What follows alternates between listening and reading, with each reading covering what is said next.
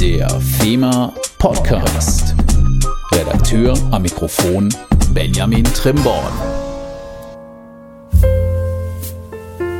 Herzlich willkommen zum FEMA Podcast, dem Podcast eurer Versicherungsmaklergenossenschaft. Ja, heute haben wir die Frau Dr. Fee von KPMG zu Gast, die ich auch gleich mal begrüßen möchte. Hallo, Frau Dr. Fee. Ja, hallo, Herr Trimborn. Ja, schön, dass Sie sich nochmal die Zeit hier genommen haben. Nach dem BAV-Kongress, da hatte ich Sie ja gleich gefragt, weil Ihr Thema sehr interessant war.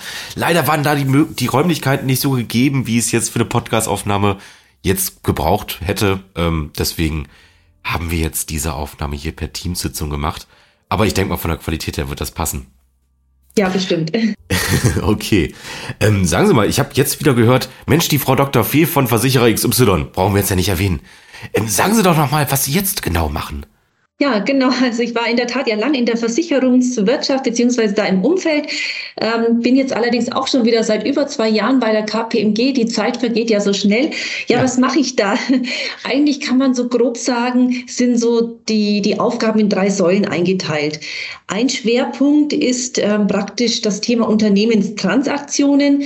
Also das heißt, wir helfen dann beim Umgang mit betrieblicher Altersversorgung, äh, wenn ein Unternehmen gekauft werden soll oder verkauft okay. werden soll, je nachdem, auf welcher Seite man steht oder wenn es eine Verschmelzung geben soll, eine Abspaltung. Also da beurteilen und begutachten wir die betriebliche Altersversorgung. So, und die zweite Säule ist dann das klassische Beratungsgeschäft. Also da kommt so praktisch alles, was halt kommt, zum Beispiel ähm, Neugestaltung oder Umgestaltung von Versorgungsplänen oder auch mal so ein Spezialthema, wenn eine CTA-Lösung, also so eine Treuhandlösung durch ein anderes Vehikel abgelöst werden soll, dann braucht man so ein Gleichwertigkeitsgutachten. Ja, Finanzierungsstrategie des Unternehmens überprüfen im Hinblick auf die Verpflichtungen ähm, der BAV oder auch jetzt ein Thema, was, was glaube ich jetzt irgendwie oder so gefühlt an Fahrt aufnimmt, das ist so eine Unterstützung der internen Revision von Unternehmen äh, bei der betrieblichen Altersversorgung. Also dass man da mal, äh, dass die interne Revision sagt, boah, das Thema ist so breit, so, so dynamisch. Ich hole mir mal externe Unterstützung, um diese ganzen Prozesse, die Dokumentation etc., die Einhaltung gesetzlicher Vorgaben zu überprüfen.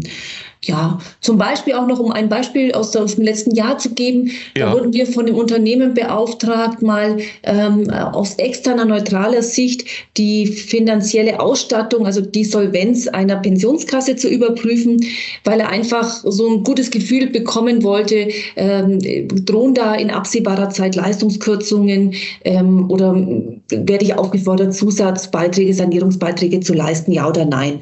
So, also da ist wirklich so die Diversität Diversität sehr, sehr groß an den Aufgaben, die da, die da die Kunden möchten. Ja, und die dritte, letzte Säule, das kann man kurz machen, das ist das klassische Gutachtengeschäft. Das heißt, die Ermittlung versicherungsmatischer oder Erstellung versicherungsmatischer Gutachten äh, für Steuerhandels äh, und die internationale Bilanz. Ähm, das ist ja wirklich sehr, sehr breit gefächert. Sagen Sie mal, haben Sie eigentlich ein Spezialgebiet in der betrieblichen Altersvorsorge oder können Sie einfach alles? Naja, wir, wir, wir haben in der Tat mit allen Durchführungswegen der BAV zu tun. Das geht gar nicht anders. Ähm, generell, es ist ja so, die BAV in Deutschland, die ist wirklich sehr breit ne, und hat ja. auch einen gewissen Tiefgang. Wir haben ja fünf Durchführungswege. Ähm, wir haben drei beziehungsweise wenn man die reine Beitragszusage dazu nimmt, sogar vier Zusagevarianten, ähm, die verschiedensten steuerlichen Fördermöglichkeiten. Ähm, es gibt immer eine neue Dynamik aus Gesetzgebung, aus Rechtsprechung. Also es ist schon äh, relativ, relativ komplex. Ne? Wenn man einfach mal die klassische, die jeder kennt, die alte gute 40b Direktversicherung anschaut. Da hatten wir früher den 40b, dann wurde 2005 ja der 363 Einkommensteuergesetz für die Direktversicherung geöffnet. Dann mhm. gab es immer so diese Schwierigkeiten, boah, was ist Altzusage, was ist Neuzusage? Bin ich jetzt 40b noch oder ist es 363? Muss der Arbeitnehmer zustimmen, wenn man was umstellt und so weiter? Dann diesen, diesen Aufstockungsbetrag von 1800 Euro, den man aber auch nur nutzen konnte, wenn man nicht in dem Jahr auch die, die 40b-Besteuerung nutzt. Also relativ umständlich alles. Jetzt sind wir bei der Regelung, 8% der BWG sind steuerfrei. Ähm, jetzt kommt noch vom Arbeitsrecht dieser gesetzliche Zuschuss zur Entgeltumwandlung dazu. Mhm den wir ja häufig bei Direktversicherung haben. Also es ist kein Wunder, dass sich Unternehmen da einfach auch externe Unterstützung hinzuziehen, dass sie das immer alles wirklich so richtig und korrekt in ihrem Unternehmen implementieren. Ja, also aber um auf Ihre Frage zurückkommen zu kommen, ja, alle Durchführungswege spielen eine Rolle. Ähm, ähm, was mir immer noch besonders am Herzen liegt, ähm, das ist natürlich so die Versorgung von Gesellschafter, Geschäftsführern. Ähm, da bin ich nach wie vor so als kleines Randthema auch aktiv und betreue hier halt die Unternehmen. Hier geht es einfach darum, eine Lösung immer zu finden, die für das Unternehmen passt, für den GGF selber eben auch optimal oder möglichst gut ist und bei allem tun halt auch noch dann dem, dem strengen Auge der Finanzverwaltung standhält. Ja, ja. Und äh, aber das macht ja auch die BAV so interessant. Ne? Also ich tummel mich ja auch in dem Bereich, aber noch nicht allzu lange. Deswegen kann ich da natürlich, deswegen stehe ich natürlich beim BAV-Kongress jetzt nicht auf der Bühne. Nein, nur ein Spaß, aber das macht es ja wirklich so spannend, dass da so viele Quellen Einfluss haben und man ja eigentlich jährlich eine neue Welt hat. Ne? Das macht es ja wirklich zum schönen Feld. Also viele trauen sich da nicht ran, aber ich kann es aber nur wieder sagen, machen Sie es. Macht Spaß, sich damit zu beschäftigen, Grundlagen einmal schaffen und dann hat man daraus seinen Spaß. Und genau auch der BAV-Kongress, ne? Da hatten sie einen Vortrag gehalten, der auch unsere Maklerschaft ganz arg interessieren könnte. Also jetzt nicht nur in der Beratung von Endkundinnen oder Endkunden, sondern auch für sich selbst, weil Hand aufs Herz, wenn man mal so durch die Altersstruktur guckt, viele suchen eine Nachfolge, denken über Verkauf nach, andere kaufen an. Und da hatten Sie ja die Frage mit reingebracht, was ist denn überhaupt, wenn in dem zu verkaufenden Unternehmen oder in dem zukaufenden Unternehmen eine BAV ist? Mhm. Das fand ich sehr, sehr interessant. Was können Sie denn da so den Maklerinnen und Maklern auf den Weg geben? Was gibt es dann da für Risiken? Was muss man da beachten? Mhm. Also wenn ein Makler damit also liebäugelt oder plant oder schon mal und wenn es auch noch weiter am Horizont äh, weiter hinten steht, ähm, also ich würde immer also das Unternehmen weiterzugeben oder zu verkaufen, ich würde immer empfehlen rechtzeitig sich mit der bestehenden betrieblichen Altersversorgung auseinanderzusetzen, denn wenn man noch Zeit hat irgendwie was zu justieren, anzupassen, dann ist es in der Regel einfach förderlich im Hinblick auf eine ich nenne es mal Optimierung des Kaufpreises. Aha. Na, denn immer wenn eine BAV ja besteht, dann, dann wird in der Regel ein Nachfolger oder ein Kaufinteressent zunächst mal in die Bilanz schauen und schaut sich an, hm, gibt es da Pensionsrückstellungen, ja oder nein. Wenn er welche findet, dann wird er sich die Frage stellen, gibt es denn dafür auch Mittel? Sind da Mittel angespart, um diese Zusage zu erfüllen? Ähm, und wenn es die nicht gibt oder nicht in ausreichendem Umfang, dann ist es immer ein Thema für den Kaufpreis. Ne? Ich glaube, es ist klar, wenn man, wenn es da in dem Maklerunternehmen eine kongruent rückgedeckte Pensionszusage für den aktuellen Inhaber besteht, ähm, dann wird ein Kaufinteressent einen höheren Kaufpreis bereit sein zu zahlen, als wenn es in diesem Unternehmen eine schöne staatliche Zusage für den Inhaber gibt, die nicht finanziert ist bis, in, in, bis dato. Na, dann würde er da sagen, okay, ich trete ja in die Verpflichtung ein, ich muss Langlebigkeitsrisiko tragen, ich muss diese Rente erfüllen, die komplett in der Historie im Past-Service erdient wurde ich habe dafür keine Gegenleistung gehabt, also muss ich das beim Kaufpreis berücksichtigen. Ja, und hier ist aber auch wichtig, dass man nicht nur auf die Bilanz schaut, denn äh, es gibt auch durchaus Risiken der BAV, die man jetzt nicht in der Bilanz unmittelbar sieht. Ähm, wir haben ja, wenn wir jetzt nur mal die deutsche Handelsbilanz anschauen, ein Passivierungswahlrecht für mittelbare Zusagen. Und ähm, jetzt ganz namentlich natürlich, was da immer in, in den Kopf kommt, das sind diese pauschal dotierten Unterstützungskassen, ähm, die einfach chronisch unterfinanziert sind, weil der 4D hier sehr restriktiv ist, was die Zuwendungen anbelangt, also 4D Einkommensteuergesetz. Ja, und das sieht man jetzt zum Beispiel nicht in der Bilanz. Da muss man dann schon in den Anhang schauen, was halt doch dann manchmal einfach hinten runterfällt. Also nicht nur auf die Bilanz schauen. Das wollte ich so mitgeben. okay. ähm, ja, und dann natürlich, äh, wenn wir gerade von Maklern sprechen, da gibt's ja auch also so den einen oder anderen, der in einer schönen Situation ist, dass äh, der eigene Sohn oder die eigene Tochter das Unternehmen fortführen will. Ähm, da gilt natürlich Ähnliches. Ne? auch da ist die Fortführung und die, die ja der Einstieg, sage ich mal, in die in, in die Unternehmerstellung leichter, wenn man eine wenn man eine finanzierte Zusage für den Vater oder die Mutter hat, als wenn man weiß, oh je, ich muss jetzt ähm, aus den laufenden Einnahmen aus dem Cash ähm, lebenslang jeden Monat die Rente für den für, die, für die, den Vater, die Mutter ähm, erstmal erwirtschaften und dann gegebenenfalls sogar noch eine anschließende Hinterbliebenenversorgung das kann der Einzelne natürlich durchaus so als Last oder Bürde empfinden. Es, es, ist ja auch so, es ist eine Verpflichtung, die zu erfüllen ist. Aber das ist natürlich vielleicht der, der Entscheidung, das zu tun, diesen Weg zu gehen, nicht so förderlich. Ja, und, und ähm, wenn man dann den Status quo sich angeschaut hat, Finanzierungsstatus angeschaut hat, welche Durchführungswege haben wir denn bei uns im Unternehmen, und man sieht, das sind Lücken oder da ist irgendwas, was vielleicht ähm, negativ auffallen könnte bei Kaufpreisverhandlungen oder bei Diskussionen mit den, mit den Kindern, ähm, dann kann man ja noch reagieren. Also wenn mhm. noch Zeit ist, kann man zum Beispiel auf den Future Service verzichten, den Durchführungsweg wechseln oder man, man klärt, erklärt sich bereit, eine äh, Kapitaloption zu ziehen, dass der Nachfolger nicht das Langlebigkeitsrisiko tragen muss und so weiter. Also das muss man natürlich immer individuell anschauen. Aber darf ich nur mal ganz kurz, also für die, die sich vielleicht nicht so in dem Bereich tummeln, jetzt haben sie gerade Future Service gesagt, also voller angeben, ich kann damit jetzt was anfangen, aber das bedeutet doch gerne korrigieren, dass man das bereits Erwirtschaftete behält, aber das, was noch zu erwirtschaften wäre in Zukunft, darauf verzichtet, oder? Genau, so ist es auch. Okay. Also das ist diese Unterscheidung Past Service und Future Service. Past Service meint immer all das, was in der Vergangenheit erdient wurde an Anwartschaften und Future Service ist das, was man sich durch künftige Dienstzeiten weiter erdient an BAV-Anwartschaften. Und der Past-Service, der ist immer natürlich, das ist eine Verbindlichkeit, die komplett in der Historie erdient wurde. Aha. Und ein, ein Erwerber, ein jetzt, wenn jemand ins Unternehmen einsteigt, der muss das komplett erfüllen, obwohl er keine Gegenleistung von den Arbeitnehmern dafür bekommen hat. Das ist ja alles aus der Historie.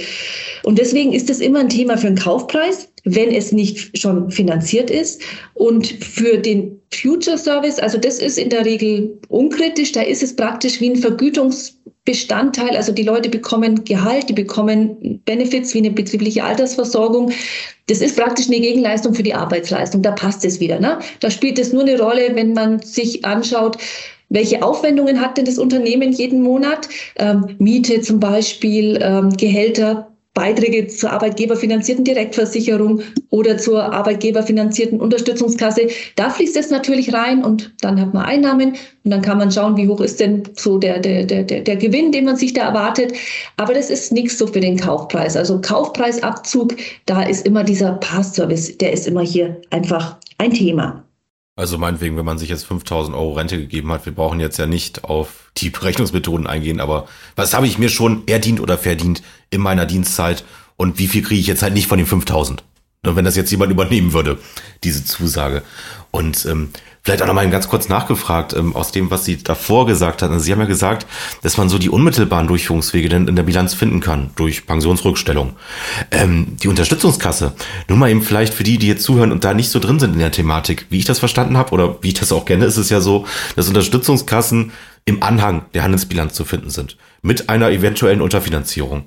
Und das ist ja genau das, was Sie meinten. Vielleicht darf ich da mal, ich glaube, Frau Dr. Meissner hat es gesagt. Die hat nämlich gesagt, die steuerlichen Regelungen, was man einer Unterstützungskasse pauschal dotiert schon auf den Weg geben kann, bevor sie überhaupt zur Auszahlung kommt, die sind veraltert, nicht mehr zeitgemäß und haben nichts mit Versicherungsmathematik zu tun. Also ist halt sehr, sehr streng. So kann man es, glaube ich, zusammenfassen. Und das war ja das, was Sie meinten. Auch in den anderen gucken, da finden Sie nämlich vielleicht die pauschal dotierte Unterstützungskasse, die halt naturgemäß schon nicht richtig ausfinanziert ist, aber vielleicht auch sonst eine Unterfinanzierung erfahren hat. Genau, genau. Okay. Genau, und vielleicht das noch kurz, weil Sie gerade die Bewertungsmethoden doch so kurz gestreift haben. Ja. Äh, wenn man dann jetzt wirklich vielleicht im Anhang zur Bilanz eine Unterdeckung findet oder man da steht drin, Fehlbetrag bei der Unterstützungskasse 200.000 Euro, dann sollte man auch nicht einfach blindlings diesen Wert übernehmen, sondern nochmal genau anschauen, wie wurde denn der ermittelt? Äh, wurde da, mit welchem, vielleicht ist es eine gehaltsabhängige Zusage, welcher Gehaltstrend ist denn da eingeflossen, mit welchem Zins hat man denn gerechnet? Also es ist ja ein bilanzieller Wert, ja, aber der ist ja nicht zwingend der ökonomisch richtige Wert, sage ich mal. Okay. Genau. Vielleicht noch, noch eins, wenn ich ergänzen darf zu ja, dem natürlich. Thema. Also auch der Inhaber selber in seinem ganz persönlichen Interesse sollte schon großen Wert darauf legen, also aus meiner Sicht auf eine ausreichend finanzierte und auch gesicherte Zusage.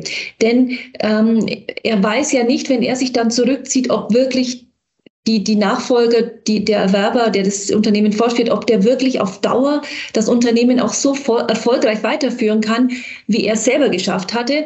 Und man will ja nicht mal in eine Situation kommen, dass irgendwann die, die, die Pension, die Altersrente nicht mehr geleistet werden kann. Na, und wenn man hier ausreichend finanziert hat und dann gesichert, zum Beispiel über eine Verpfändung, dann ist es gibt ihm das natürlich auch eine, eine persönliche Sicherheit, dass die BAV einfach jeden Monat kommt.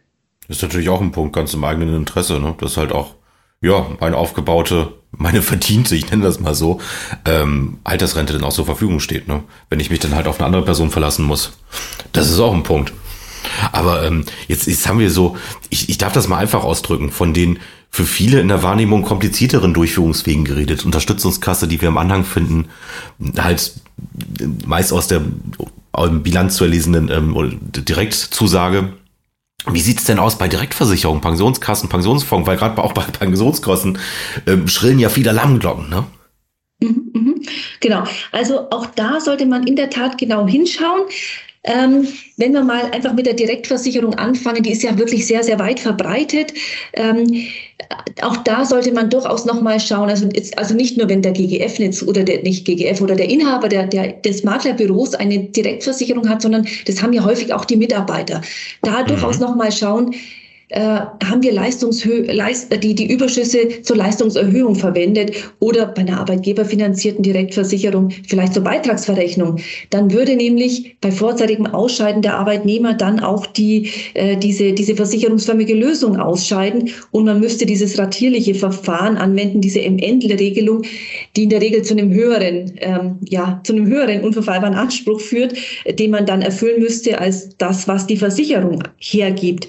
Also das sollte man das prüfen und auch ähm, generell im Hinblick auf die Anpassungsprüfung laufender Leistungen bietet es sich immer an, bei einer Direktversicherung einfach zu regeln, dass die Überschüsse leistungserhöhend verwendet werden, auch in der Rentenphase.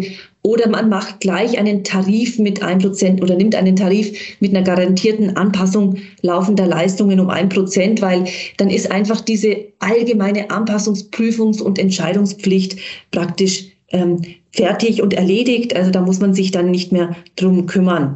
Ja, und bei Pensionskassen natürlich klar, das ist groß in der, in der Presse auch gewesen, weil etliche Pensionskassen auch unter besonderer Auf Beaufsichtigung der BaFin stehen, weil es ja schon Leistungskürzungen gab bei dem einen oder anderen Unternehmen Sanierungsbeiträge leisten müssen. Also auch hier bietet es sich immer an zu schauen, welche Pensionskasse ist es denn? Gab es hier schon irgendwelche Informationen, dass ähm, hier eine, eine gewisse Schräglage Lage vorliegt und eventuell Leistungskürzungen drohen oder nicht. Also sollte man sich in der Tat anschauen. Ja, und dann zu guter Letzt vielleicht noch, weil die U-Kasse haben wir ja schon äh, gestreift, zum Pensionsbau, den Sie auch angesprochen haben. Es gibt ja durchaus auch Makler, die mit einer Direktzusage ihren Pass-Service aus der Direktzusage schon ausgelagert haben auf einen Pensionsfonds. Und hier könnte man auch noch mal so im Vorfeld der Unternehmensübergabe oder des Verkaufs noch mal genau schauen, äh, wie haben wir denn damals das gemacht? Wie wurde denn der Einmalbeitrag kalkuliert? Sehr progressiv, ne, um den Liquiditätsabfluss möglichst niedrig zu halten. Dann drohen vielleicht Nachschusszahlungen. Da kann, das sollte man sich einfach nochmal anschauen, um hier auch Transparenz zu haben und vorbereitet zu sein, wenn es hier Diskussionen gibt. Oder haben wir das sehr vorsichtig kalkuliert, waren sehr nah an einer versicherungsförmigen Lösung, dann ist man natürlich hier ähm, sicher und kann, kann das entsprechend auch natürlich positiv äh, mit einbringen. Wie zum Beispiel auch diesen kleinen, aber doch sehr netten Umstand, wenn die Auslagerung noch keine zehn Jahre her ist, äh, dann, dann haben wir ja immer noch, also es gibt ja diesen, diesen Paragraph 3 Nummer 66 ESTG in Verbindung mit dem 4e Absatz 3 Einkommensteuergesetz. Und da ist ja geregelt bei einer Auslagerung, dass das Unternehmen von dem Einmalbeitrag, den sie für den Pass-Service an den Pensionsfonds bezahlen, das Unternehmen nicht sofort den kompletten Einmalbeitrag ähm, aus, äh, ähm, na, Betriebsausgaben wirksam, also steuermindernd absetzen kann, sondern nur den Teil, der der aufgelösten Rückstellung entspricht. Das heißt, man hat für die zehn folgenden Jahre noch den angenehmen Effekt, dass man steuermindernd Betriebsausgaben geltend machen kann, obwohl man jetzt kein Geld mehr bezahlen muss. Also der, der, der Einmalbeitrag ist schon in der Historie geleistet worden. Und das ist natürlich schon etwas, was dann auch für einen Nachfolger so ganz nett ist, weil er hier eine gewisse Steuerersparnis halt hier raus noch ziehen kann bis zum Ablauf dieser zehn Jahre. Also Vorgänger hat genickelt, hat bar bezahlt, ne? Oder vom Konto besser gesagt. Und es wird aber auf zehn Jahre verteilt. Und ich habe dann vielleicht im besten Fall noch neun Jahre, ein Zehntel jeweils von dem, was er schon bezahlt hat, in meiner Bilanz drin stehen. Gewinn mindestens. Das ist ja nicht schlecht. Und ähm, auch sehr interessanter Punkt, den Sie eben angesprochen haben, ähm, auch mal darauf zu gucken, wie denn bei der Direktversicherung die Überschüsse gestaltet sind. Ne? versicherungsvertragliche Lösung. Was bedeutet denn das? Wo ist denn der Unterschied zur Anspruchsbegrenzung? das ist immer so die Frage, die ich mal am Anfang stelle, dass wir halt die Begrenzung auf den Wert der Versicherung haben. Und vor allen Dingen auch darauf wäre ich nie gekommen, ähm, dass wir das vernünftig gemacht haben, Paragraph 16, Anpassung der Rente, dass wir da eine Lösung haben und nicht alle drei Jahre gucken müssen nach billigen Ermessen, entscheiden Belange Arbeitnehmer, Arbeitgeber, ob wir die Rente anpassen müssen. Ne? Genau, genau. Also ich würde jetzt nicht vermuten, dass bei einem Makler, der vor allem ein Makler, der halt seinen Schwerpunkt im BAV hat, dass da irgendwas im Argen ist. Aber es schadet immer nicht, sich das trotzdem nochmal anzuschauen, weil ähm, Fehler passieren ja auch immer einfach mal. Deswegen, deswegen. Also das ist ja wirklich teilweise ja auch bedingt durch Versichererprogramme. Ne? Also das habe ich auch schon überlegt, dass da teilweise Überschussarten vorbelegt waren, wo ich mir dachte, oh mein Gott, in dieser Kombination, das kann ja mal durchrutschen. Genau. Mhm. Das merkt man dann nicht. Ne? Ähm, okay, ja, danke schon mal für die Tipps. Also auch bei der Direktversicherung draufschauen. Jetzt nicht in Anführungszeichen nur die komplizierteren Durchführungswege, sondern auch bei der Direktversicherung mit draufschauen. Genau. Und, und und eben ja. auch bei, bei denen bin nicht nur die, die BAV, die eigene BAV des Inhabers, sondern auch die der Mitarbeiter durchaus anschauen. Genau. Auch so, ist da vielleicht im Arbeitsvertrag mal was zugesagt worden, was dann gar nicht so implementiert wurde. Also es ist immer besser, man findet das noch vorher selber raus und kann das noch anpassen, justieren, regeln, als dass man dann ähm, bei, einem, bei einer Kaufpreisverhandlung oder einen Kaufinteressenten hat und dem fallen diese Dinge aus. Dann ist man meistens ein bisschen in der schlechteren Position. Okay. Ja, danke schon mal für die Tipps. Also auf alle Durchführungswege gucken, auch auf die Versorgung der Mitarbeitenden. In meisten Fällen haben die ja in kleineren Unternehmen jetzt nicht unbedingt die Unterstützungskasse und nicht unbedingt die Direktzusage. Deswegen auch unbedingt auf die Direktversicherung gucken. Also jetzt, ich rede jetzt über kleinere Unternehmen. Ne? Wir sind ja im Durchschnitt sieben bei der FEMA. Da kommt das ja wirklich selten hervor.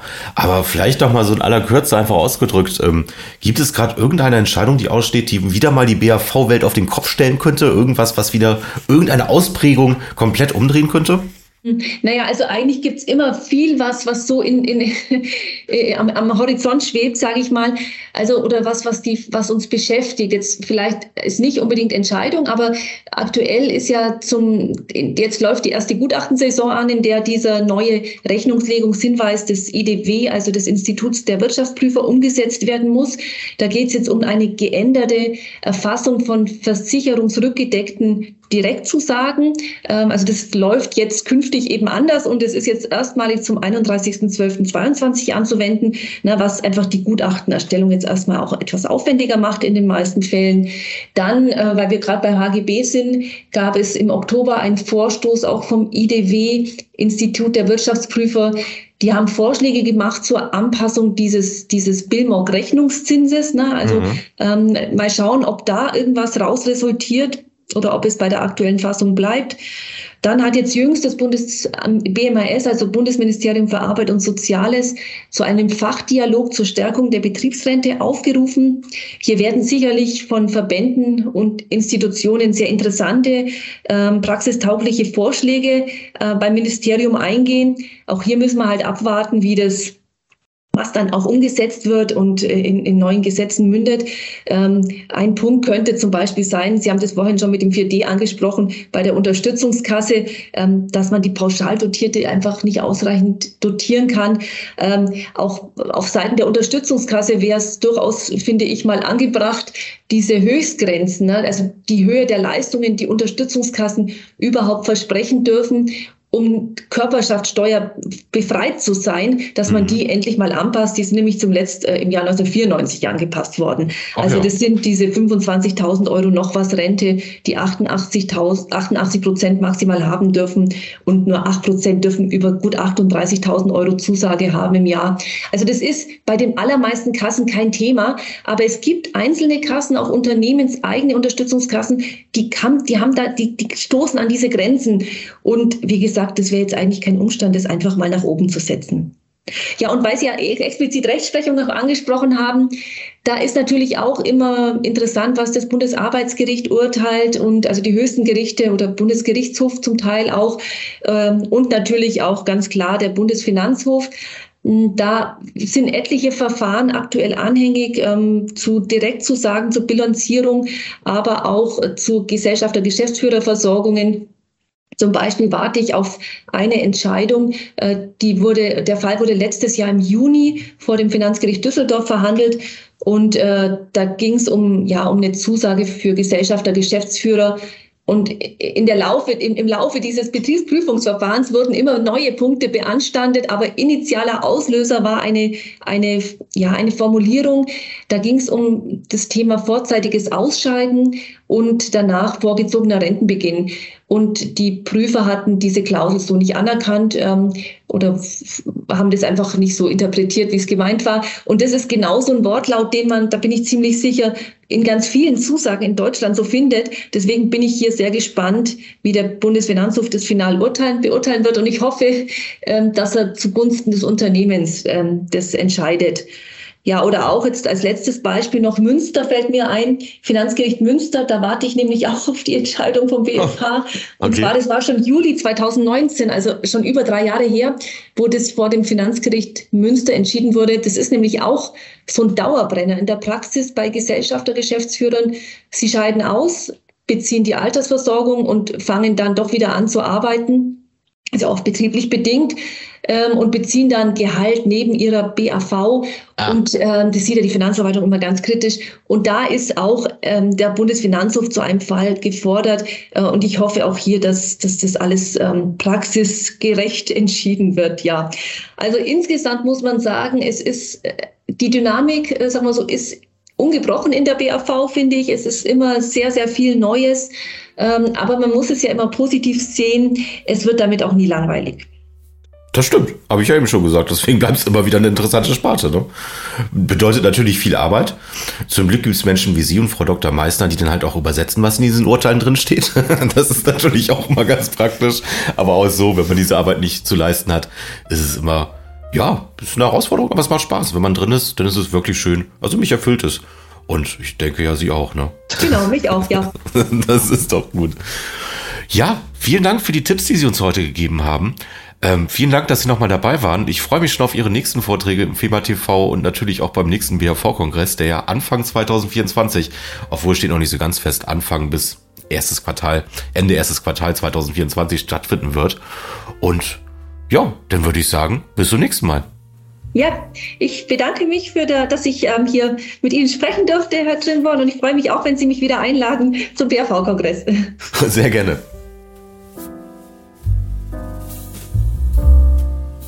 Das war's dann auch für 2022. Ich wünsche euch allen einen guten Rutsch ins neue Jahr, schöne Feiertage, bei den meisten ja einen schönen Urlaub, Gesundheit, alles was dazu gehört und ich freue mich auf euch im Jahr 2023. Bis dann!